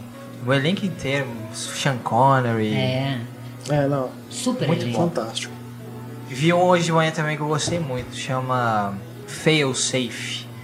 Limite, limite de segurança com Harry Fonda, que ele é o fazendo presidente dos Estados Unidos, que é tipo um doutor fantástico, só que sem as sátiras, tipo sério, sabe? E é Ó. muito muito bom. Olha só, Gostei bastante. Tem o Walter Matthau também, muito bom. Que é isso, né? Como eu falei no início, ele é um diretor invisível, mas pelos temas, pela forma como ele conduz a história, você vê o traço dele ali, né? Tem uma forma de pensar autoral ali por trás. O Roger Ebert fala isso, que é, é, que Rede de, de, Intrigas raramente é visto como um filme de diretor. É sua modesta habilidade, a do Lumet, né, que permite que todas aquelas notas diferentes e de níveis de energia coexistam no mesmo filme. Em outras mãos, o filme talvez se tivesse transformado numa grande confusão. Nas dele se transformou no mar, né? Porque é a habilidade, é uma história que você, ele falava, quando ele mostrava para os executivos o roteiro, só tinha diálogo. Então, assim, uhum. assim, mas Aí 12 páginas de diálogo do, do, do, do Peter Finch. Ele falava, como é que você vai filmar isso? Ele não pode deixar, que eu sei como é que eu vou filmar na hora. É, o, o Expresso é bem isso também, né? O, é. o, o, ápice do filme é... O, o Albert Finney teve 25 páginas de roteiro. Falar direto, assim, só, só ele, sabe? E todos os atores mega famosos só calados, em calados observando ele. Muito bom. E ele foi o primeiro Oscar póstumo, né? A gente estava comentando aqui antes de de começar, porque ele faleceu pouco antes de receber o prêmio, acho que ele não chegou a ficar sabendo. Uhum. Depois o foi só Oscar o... póstumo pro Peter Fincher, né? Isso. Depois foi só o Heath Ledger com o Coringa. 2008. Né? É, é, é, até meio mórbido, né? A gente pensar. E é, nos morre... dois casos são muito assim, é. profético, né? No filme. a morte né? dos dois, assim. É. Né? E logo ah, enfim. Mataram ele mesmo, né? Porque a gente é. não tá falando aqui pro ouvinte, mas ele, ele realmente foi assassinado ali naquela cena. Aquilo ali foi filmado. fazer um né? sensacionalismo Era real. Era real. É, o negócio ali subiu a cabeça do Lumet, ele quis matar o, o ator mesmo. Não. É engraçado, porque a, na crítica do Roger, é, como chama o ator de o jogador do Robert Holt? O marido da Susan Sarandon. É. Tim Robbins? Tim Robbins. Ah, sim. Na crítica do Roger Ebert, ele fala que o Tim Robbins está no pr primeiro papel dele como o cara que... Um dos caras que atira. Só que não é, né? Só que não é, né? é, parece. É um cara que parece muito. É, é. Tim Robbins é nega isso. Não era eu. Na crítica do Roger. Sério? Ele Na errou. crítica do jogador. Não, na crítica na do Rede de Intrigas do, do Roger Ebert. Eu não vi esse. esse ele, fa, ele uma, coloca entre parênteses assim: ah, Tim Robbins nos seus primeiros papéis. Gente, não ele editou depois. é, ele... é, vai ver que a edição que eu vi editar. Aí eu fiquei, como assim Tim Robbins? Não tá nem no crédito do MDB. É. Aí eu vi que depois é um cara bem parecido, mas o Tim Robbins falou: não, não sou eu, é só um cara parecido mesmo. E tem um John Carpenter é, no elenco também, que você olha e fala, John Carpenter, é. eu não reconheci o John Carpenter, aí é outro cara. John Carpenter 3. Eu também fiquei tentando é, tipo, que, Como é. assim, John Carpenter? Não, não é ele. Não empolguem. E o, o filme também, é, além dele ganhar esses quatro, ele também concorreu a filme, diretor, William Holden como ator, é. o Ned Beat como coadjuvante, fotografia e edição. É. Né? Perdeu o melhor filme pro Rock, né? o Lutador. Rock, rock o Lutador, é. Naquela época peso. eles queriam que as pessoas. Queriam Stallone. Peso não pensassem. Exato, não é um filme ruim, mas esse filme, se a é. gente for é, pensar deveria... em relação a hoje, ele, ah, Spotlight ganhou porque é um filme sobre a imprensa. Então, nessa época, esse, esse era mais uhum. importante do que o Spotlight. Uhum. Com é, certeza. Todos os homens do presidente é. também. Tem uma história legal também com a Faye Dunner, que ela ganhou o Oscar, né? E ela virou à noite, assim, igual eu. Essa noite eu também tô virada. é. Aí o marido dela tava esperando no hotel pra tirar umas fotos, assim, um hotel super chique, com piscina, com as revistas, os jornais, assim, os tabloides. Ah, a Faye Dunner ganhou o Oscar. E ela tava detonada de cansaço. Então ela tá super apática na foto, assim. É uma, uma história legal. Eu vou colocar no Instagram essa foto do Terry O'Neill, que era o marido dela. Chama The Morning After. Que é a manhã seguinte da premiação do Oscar, né? Ela detonada, assim. Que tem um filme do, do Lumet que chama também a manhã seguinte. O dia seguinte. Aquele da bomba atômica. Sim. Ah, então às vezes é até um. Uma referência. Por isso, né, que chama. Uhum. É, provável. O nome não é à toa.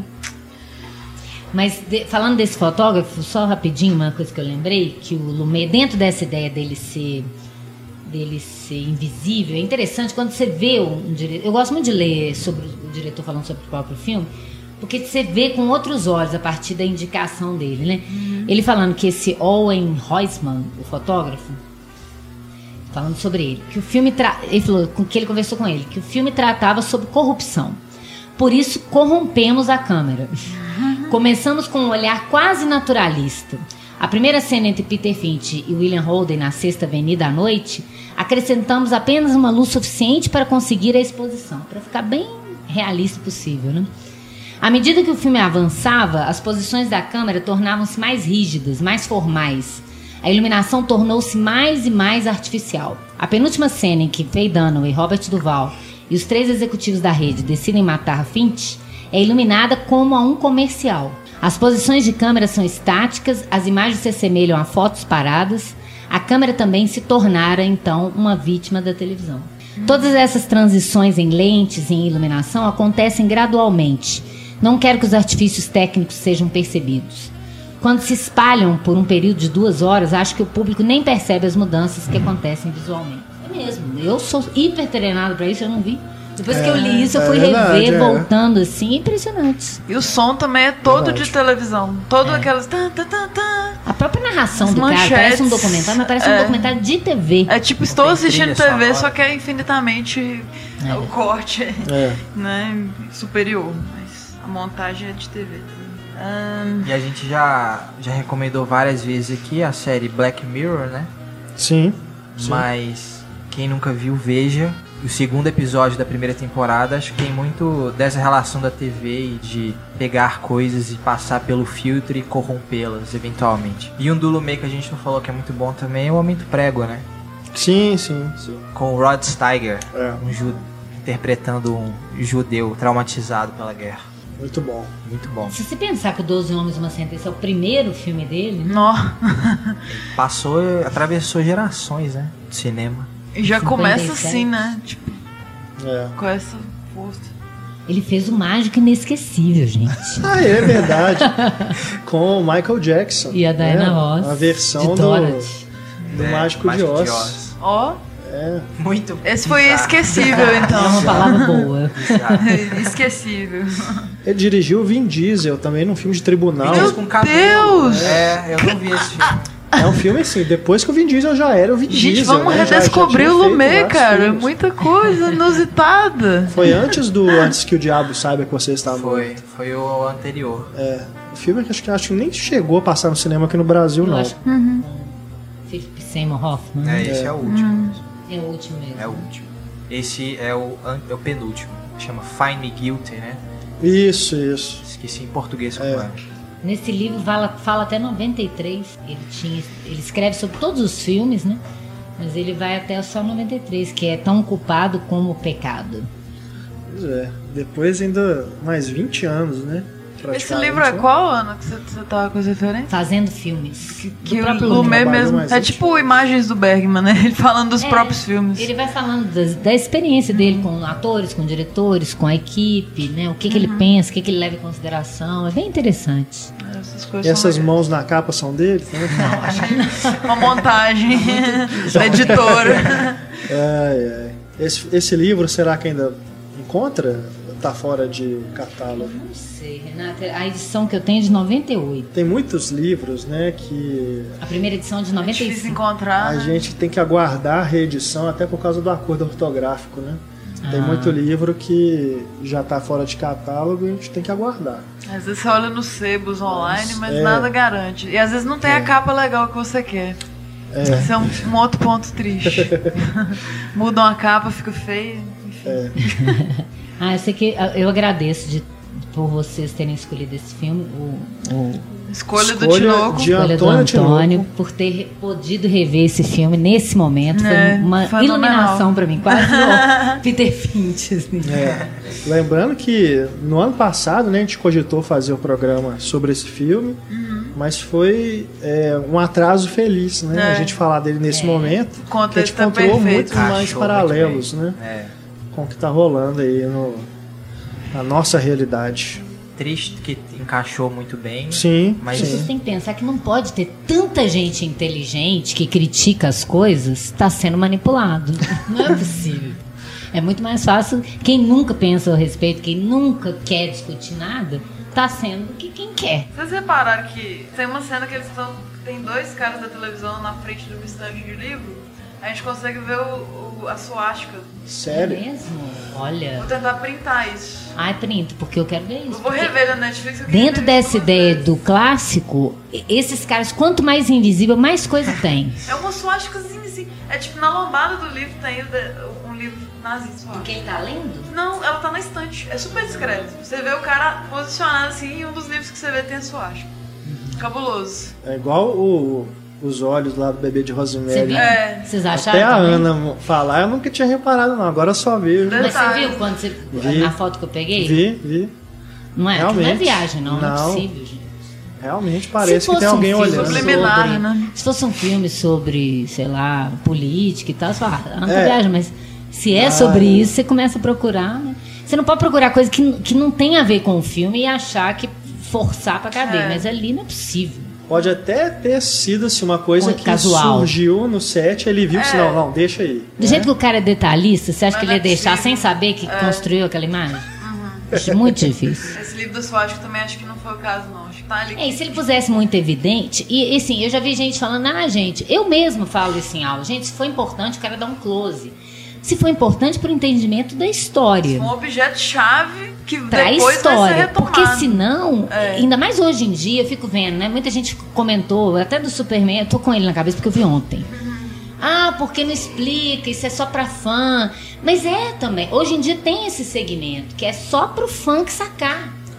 Que não é pra, pro, pro crítico, pra quem não viu. E eles gostam de flertar com esse fã. É um, ele se sente um espectador privilegiado. Que ele vai sacar um momento que ninguém sacou. Ele vira um espectador crítico num outro nível, né? Que eu acho que é uma tendência. Isso não tem o que fazer. Bom, é isso. Nosso bate-papo aí sobre o Rede de Intrigas e Sidney Lumet e outros assuntos correlatos. Diretamente ligado. É, agradecendo aqui a presença da Ana Lúcia, mais eu uma agradeço vez, também. enriquecendo o nosso debate. Stefânia Amaral, Valeu. Antônio Tinoco, Valeu. obrigado a você também pela audiência e nos vemos na próxima semana. O quê? O quê? Ah, eu achei que eu poderia encerrar esse programa sem dar essa notícia, mas infelizmente tenho que dar. Tinoco está se matando no ar. É agora. Todos vocês que vão. Ai, meu Deus, ele tirou uma arma aqui. Não. Bom, esse é o último programa do Tinoco aqui com a gente, né? Do Antônio. É, Quanto tempo que você está no Cinema em Cena? Desde Dois. 2013. Dois anos e meio. Dois anos e meio. Dois anos É. e meio. Desde que eu estou aqui, né, no Cinema em Cena, nessa minha segunda passagem, Antônio e a Estefânia também são, formam a equipe mais longeva que eu tive o prazer de trabalhar. Né? E eu posso dizer que eu também. Embora eu não trabalhe exatamente aqui, mas eu estava presente na sua primeira gravação do podcast. A minha verdade. primeira foi Brian De Palma. É, ué. Né? É. né, Já começou. E eu acho, assim, eu quero até dar um depoimento aqui, Demais. porque o, o Antônio foi meu aluno, um aluno brilhante, por sinal. E ele, ele tem essa coisa de ser quietinho, de ser. No início, então, ele quase não falava nada, mas quando ele fala, ele vai no é. ponto. E eu acho que agora que você já estava falando, que a gente também deixa, né? Porque às vezes eu também não deixo, você desculpa. Mas as- agora que você está soltando mais, ah, não vai embora, não. É. Fica, Antônio. É, então nós estamos nesse momento de despedida aqui do, do Antônio da nossa equipe, mas claro, nós É, perdemos um colega do Cinema e Cena, mas a gente não está perdendo um amigo. Lógico. É isso aí. E Inclusive, nós vamos continua. beber depois. Claro. Continua, Faz favor. né, a gente continua em contato com ele, você que quiser entrar em contato com o Antônio também, tem aí né, o Twitter dele, Mas ele é comprometido, você- viu, gente? Você pode também mandar e-mails pro Cinema e Cena, a gente encaminha pro Antônio, tá? É... E bom, é, eu só tenho realmente a agradecer por todo o empenho que o Antônio é, deu ao trabalho dele é, no Cinema e Cena durante todo esse tempo. Ele que é, começou como estagiário, né, Antônio? Estagiário. Já ali no último período do curso de jornalismo. Depois a gente efetivou o Antônio É, eu, depois que saí de, do, do, cargo de editor, o Antônio assumiu no meu lugar. E agora a Stefania assume no lugar do Antônio. Então a gente tem um trabalho que, que é contínuo. Né? A gente não teve aquele momento que saiu uma pessoa e entrou outra que, que foi né, mudou totalmente as coisas. Aqui é, eu consegui, pelo menos eu sou muito feliz por isso, de ter conseguido manter essa unidade da equipe durante tanto tempo. E de aprimorando, né? Todos sim, dois sim, foram se eu... aprimorando cada vez. Cada podcast é. que eu participo, a impressão que eu tenho que vai ficando mais longo, que a gente vai conversando mais e mais e mais. É isso que a Ana falou, né, do, do Antônio no começo de não, não, não falar quase nada. Os próprios ouvintes também percebem, né, que a gente já recebeu mensagens do, Sente do pessoal falta, né? elogiando, né, as participações cada vez mais. E quando fala, é, fala bem demais. Fre é, frequentes do Antônio uhum. no programa e quando tem algum programa que ele acaba falando menos, tem gente que reclama. Uhum. Assim, eu queria que o Antônio tivesse falado mais, né? É. Senti falta do Antônio falar mais e tudo. Então, é, eu fico muito feliz de ter colaborado de alguma forma também para esse aprimoramento né, profissional do Antônio. Demais. E, Demais. cara, assim, né? É... Fala aí que você tá bravo. Fala aí, Antônio. Agora faça o seu discurso para a humanidade. Deixa sua mensagem. Não, só tenho a agradecer ao Pablo, né, pela oportunidade, ao Renato principalmente também. Foi a pessoa que mais me ajudou aqui, que mais apostou em mim e me ajudou durante dois anos e meio. Então foi muito importante. Cinema em Cena será sempre o meu primeiro emprego. Está marcado no meu currículo, no meu coração. Oh, que lindo! e agradecer. Esse negócio de ficar quietinha, porque às vezes a gente coloca a Ana aqui. Aí coloca Marcelo Miranda. Uhum. Aí coloca Carlos Quintão, saca? É tanta genialidade é, Eu me sinto assim não também. Tem que falar, ah, não, sabe? É que nem quando eu assisti a aula da Ana, é alguém colocando conhecimento no seu cérebro e você absorvendo isso. É, é isso. É. Agradecer ao Bom, Marcelo, é ao Marcelo que não está aqui, Marcelo, Marcelo Seabra. Seabra, também companheiro de podcast, é, ao Renê, Agradecer ao Eduardo pelo trabalho incansável e sempre preciso. Uhum. Agradecer a Isabel, Isabel que eu corrigi várias colunas excelentes e que tem sempre uma ótima participação. E agradecer aos ouvintes que mandaram mensagens e, e com comentários e reclamações e elogios. Foi muito legal ter essa troca e é isso. E agradecer também a Luísa Teixeira. Luísa Teixeira, né? sem ela nada Sem ela nós não teríamos o Antônio, porque foi ela que indicou o Antônio para a vaga, né, quando ela deixou a equipe. E é, é aquilo, né? São, são coisas que talvez é, algum ouvinte que na época que a, a Luísa participava do nosso programa é, reclamou, né? A gente ter. A gente tem, tem essas pessoas, né? É, que se que manifestam. que tem uma pessoa por trás ali ouvindo é, e pode se magoar com isso. Né? Se manifestam anonimamente, às vezes, inclusive, né? Não, não colocam nome e falam coisas que, como você disse, né? É, acabam magoando. E mais de uma vez eu, eu encontrei Luísa chorando na redação, lendo alguns comentários. Né? Mas eu sempre dei muita força para ela. Ela não saiu do cinema e cena por causa do podcast. E ela nunca se furtou a querer aprender, não, querer melhorar. Né? Ela saiu do cinema e cena com a cabeça erguida. É, não foi por causa de comentário de leitor que ela saiu. Mas o que eu estava dizendo é que, de repente, né, foi é, algum leitor que reclamava da Luísa. Tem que agradecer a ela também. Uhum. Né? Porque ela foi fundamental para que o Antônio viesse e tornasse o podcast Cinema e Cena o, é, o que ele é hoje, né? É, ter participado dessa evolução do programa. Uhum. Né? Então, as coisas, né?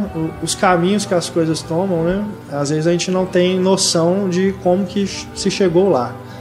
Mas uhum. é, toma liberdade, né? De, de fazer essa breve revelação, porque o momento pede. Né? E aproveito o momento, inclusive, não para dizer me despedir né, definitivamente do Antônio, mas para convidá-lo já a retornar uhum. no nosso podcast Grandes Diretores Herzog.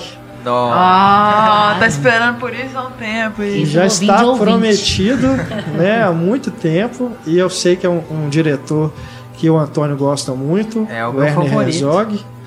E já faço o convite. Assim que nós fizermos, né? Estarei lá. Estivermos aí prontos para fazer esse podcast, quero contar com o senhor aqui na mesa. Sim. Estarei lá. Já estou com o livro dele pra ler, que eu importei.